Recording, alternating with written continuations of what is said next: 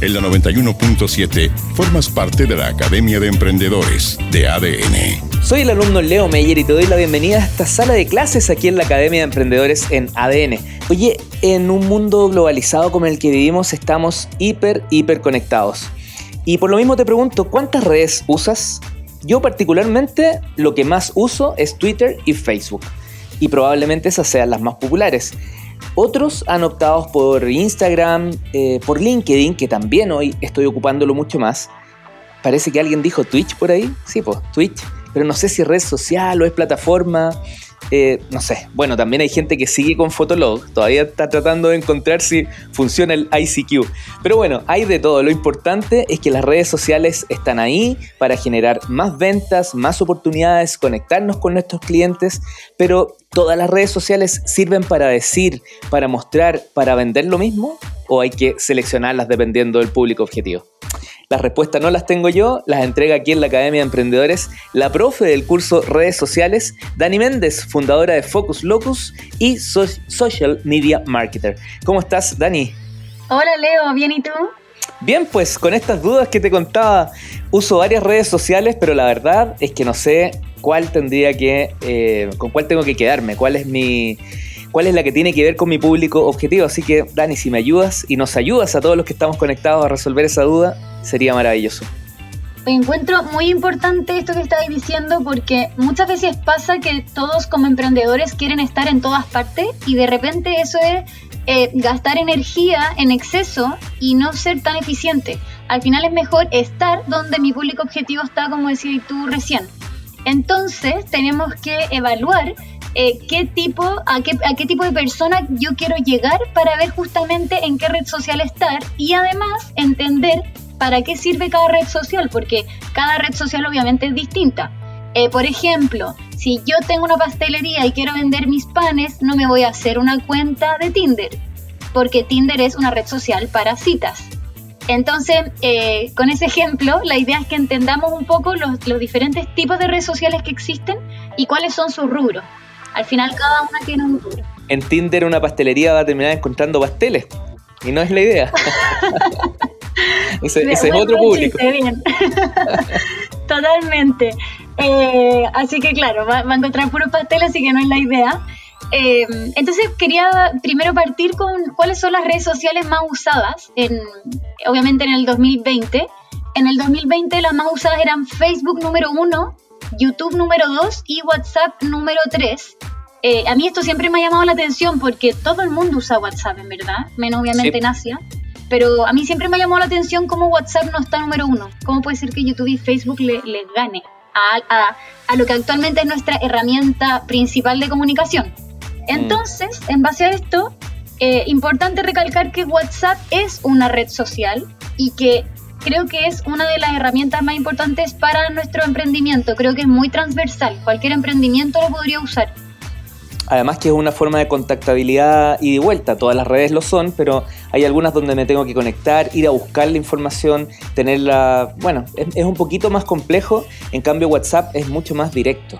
Totalmente. Y por esa misma razón es que ahora existe WhatsApp Business que se puede conectar con tu Facebook, que puedes armar tu propio marketplace. Entonces, para mí WhatsApp Business es una herramienta para emprender una red social muy transversal, como que sirve para diferentes rubros. Eh, así que creo que es una aplicación que todos deberíamos sacarle provecho. Eh, por otra parte, quería que, que, habláramos como de los rubros, de los distintos rubros. Por ejemplo, Leo, si tú quieres buscar trabajo, ¿a qué red social te vas a meter? LinkedIn. LinkedIn, obviamente. Entonces, cuando nosotros como empresa eh, queramos eh, quizás promocionar algún puesto, algún empleo o incluso queramos llegar a las personas que trabajan en recursos humanos de otra empresa, obviamente tenemos que irnos a LinkedIn. Hoy en día, eh, si hablamos de empleo en sí, existe Laborum, existe Chile Trabajos, existe Facebook, acaba de lanzar su plataforma de empleos.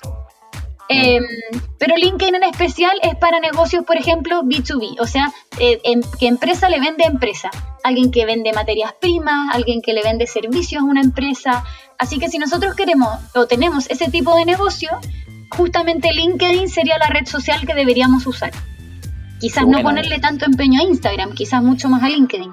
Ahí me reafirmas, por lo menos en esa estoy bien, porque la de WhatsApp yo nada, armé un WhatsApp justamente para la academia, pero claro, no es, no es business, entonces tienes toda la razón, pues estoy ahí mezclando, que quizás pasa también con las redes sociales, que uno mezcla las personales con las de la persona con las de la empresa. Totalmente, y al final, ahí qué es lo que pasa, nuestro negocio ya no es tan escalable, porque al final vas a estar mezclando todos tus mensajes personales con cosas de la empresa, lo más probable es que de vez en cuando alguna se te olvide, o incluso si tu equipo se agranda, no le vas a pasar tu WhatsApp personal a esa persona. No, imposible. Entonces, al final, si, si queremos emprender y transformar nuestros emprendimientos en negocios, creo que tenemos que pensar al tiro en cosas que sean más escalables, como por ejemplo el WhatsApp Business. Está bueno, ¿qué otro dato más nos puedes dar de, de, de este uso de redes sociales al servicio del emprendimiento? Ya, por ejemplo, si nosotros tenemos un emprendimiento de fotografía o de video o somos diseñadores, eh, hay diferentes aplicaciones o redes sociales que nos van a ayudar para esto. Por ejemplo, existe una que se llama Behance, que es de Adobe. Adobe eh, es justamente el programa de todas las aplicaciones, de todos los programas para diseñar videos, para hacer animaciones, para diseñar, eh, para los diseñadores gráficos. Y ellos hicieron su propia plataforma como red social de portafolio de las personas que hacen diseño y fotografía para que muestren sus trabajos. Entonces, de hecho, y aquí un dato para todos, cuando ustedes estén buscando algún diseñador para su emprendimiento, por ejemplo, ustedes le pueden pedir su Behance o su portafolio. Y te mandan el link de su Behance y ahí está todo su trabajo, su trabajo gráfico en el fondo. Qué interesante, eso está muy, está muy bueno para los profesionales, por ejemplo, que son eh, profesionales independientes de servicios para mostrar justamente lo que hace. Sí, totalmente. Al final, cuando, cuando uno necesita contactarse con algún diseñador o algún fotógrafo, uno más que su currículum, como a dónde ha trabajado, a ti te interesa al final ver su trabajo. Y Behance es justamente una red social hecha para eso. Obviamente también tenemos Instagram, que Instagram se hizo en un inicio para fotografía. Hoy en día ya es para muchas más cosas, pero, pero en un principio fue para eso y sigue funcionando para fotógrafos, diseñadores o personas que vendan servicio como por ejemplo nosotros en Focus Locus. Eh, está Flickr también, está Pinterest. Así que tenemos herramientas para mostrar visualmente nuestro trabajo. Dani, tú hablabas de fotografía, nombraste tres o cuatro. Eh, la idea es decidir, una vez que ya, ya sé que tiene que ver con fotografía, ya cierro mi circuito, tiene que ver con estas cuatro, o quizás cinco, puede aparecer otra por ahí. La pregunta es, ¿igual trato de decidir una o, las tomo todas y al final las voy alimentando? Yo soy más de poner foco y, y elegir tres, pero en total, o sea, tres globales. Por ejemplo, ah. eh, sí, porque a veces pasa que cuando uno está en todas partes no puede estar bien, a no ser que yo ya tenga mi equipo. Si yo ya tengo mi equipo y tengo un encargado de LinkedIn, un encargado de YouTube, un encargado de Clubhouse, como que ya lo puedo hacer bien. Pero cuando uno está emprendiendo, al final el emprendedor está haciendo todo, dudo que tenga tiempo para estar en, en Instagram, en Behance, en Pinterest, en YouTube, en Spotify, eh, se hace mucho más difícil. Entonces es mejor eh, tratar como de ser más eficientes y enfocarnos en tres o cuatro redes sociales que podamos manejar bien. Y cuando quiero abandonar, Dani, ¿dejo tirado nomás o, también ahí hay un trabajo que se debe realizar bien para cerrar la cuenta? Yo encuentro que hay que hacer un trabajo. Creo que es importante eh, al final también comunicarle a tu comunidad lo que está pasando y las razones también de por qué lo estás cerrando. Además que puede ser, por ejemplo, perdón, que algún día lo quieras volver a activar entonces es bueno que nosotros seamos transparentes. Si lo dejamos votado, lo que vamos a hacer es frustrar a la audiencia y se van a quedar con una pésima impresión nuestra.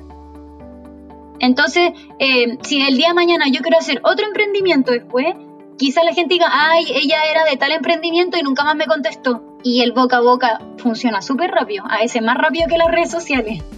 Sí, y, un boca a boca digital, claro. Oye, espérame, y la última antes de cerrar, ¿y qué pasa cuando yo tengo un emprendimiento que se llama A y, vendo un servicio? Y por esas cosas de la vida voy a migrar, ya no voy a seguir con ese emprendimiento, que veré, da lo mismo. Eh, ahora hago B, que no tiene nada que ver con A, pero me quedo con las cuentas, con las redes sociales y con los seguidores de ese A. Eh, ¿Tú recomiendas cambiarle el nombre y así no parto de cero? ¿O tengo que respetar que es un público que se acercó por otro producto y que hoy día me tiene que conocer por algo completamente distinto? Ya, me encanta esa pregunta porque a mí también personalmente me ha pasado eso. Eh, y creo que, no es que creo, eh, eh, en verdad lo que pasa, las personas que te siguen a ti en una red social es por cierto tema. Generalmente te siguen por alguna razón. Y si es que esas personas te siguen, por ejemplo, ya, yo vendo pan y esas personas me siguen porque les gusta cómo hago el pan, y yo siempre mi comunidad la alimento con eh, tips de cómo hacer pan, tips de cómo comerte el pan para que sea más rico, etc. Si yo después cambio y me pongo a, a, no sé, pongo una fundación de perritos abandonados, lo más probable es que la gente en verdad me seguía a mí por el pan, no me seguía por mí como persona, a no ser que yo haya trabajado mi marca personal. Si yo trabajé bien mi marca personal con mi emprendimiento, entonces puede ser que la gente se quede conmigo porque le gusta al final como mi espíritu emprendedor y quieren ver mi nuevo emprendimiento. Pero si siempre fue relacionado al pan y yo ahora estoy hablando de perritos, obviamente la gente se me va a empezar a ir y el algoritmo de Instagram principalmente, eh, que es la herramienta como que más manejo, no les gusta esto porque asume que tú quizás vendiste tu cuenta y que otra persona ah, la está empezando a usar. Entonces el algoritmo te empieza a castigar al tiro porque ve que un día subí ahí un pan y al otro día estáis subiendo perritos. Oye, estamos con, menos tiempo del que, ya teníamos, pero me queda la última a ver si alcanzamos. Y, y, y, cuando tú tienes muy pocos seguidores, a veces uno siente que, wow, ¿qué impacto voy a querer? o perdón, voy a generar, pero, pero al tener poquitos, pero que respondan, a veces tienen más importancia que tener eh, miles, pero que la comunicación es igual a cero. Eh, ¿Está bien pensarlo así? Eh, ¿No importa tanto la cantidad, sino más bien la calidad de ese grupo? Sí. Eh, de hecho, siempre decimos nosotras que más vale la calidad que la cantidad. ¿De qué me sirve tener millones y millones de seguidores si ninguno me va a comprar o si ninguno me va a comentar, si ninguno me va a dar feedback? Al final, no se preocupen tanto por los seguidores, sino que eh, preocúpense más de la calidad de ese seguidor. Si yo tengo 10 y los 10 me compran, bien. Si yo tengo 20 y ninguno me compra, pésimo. Entonces al final concéntrense en la calidad y en la comunidad, que es lo que hablamos también en la clase número uno. Tremendo. Oye, y me imagino que la biografía también es súper importante y de eso se va a tratar la próxima clase. Sí, totalmente. La biografía, nuestra carta de entrada, es la primera impresión que tienen las personas de nosotros, así que la biografía tiene que estar muy bien hecha y justamente en la próxima clase vamos a hablar de eso. Dani Méndez, fundadora de Focus Locus, muchas gracias por esta clase de hoy, que estés muy bien. Gracias a ti, Leo, estoy igual. Oye, ¿y tu, Instagram? Ya que nos comentaste que era la red que más ocupabas. Ah, eso. Eh, bueno, el Instagram de Focus Locus es focuslocus.cl, así que ahí nos pueden seguir, pueden ver nuestros tutoriales y pueden hacernos las preguntas que quieran. Dale, te pasaste. Cuídate. Gracias, Leo. chao. En ADN, formas parte de la Academia de Emprendedores Banco de Chile.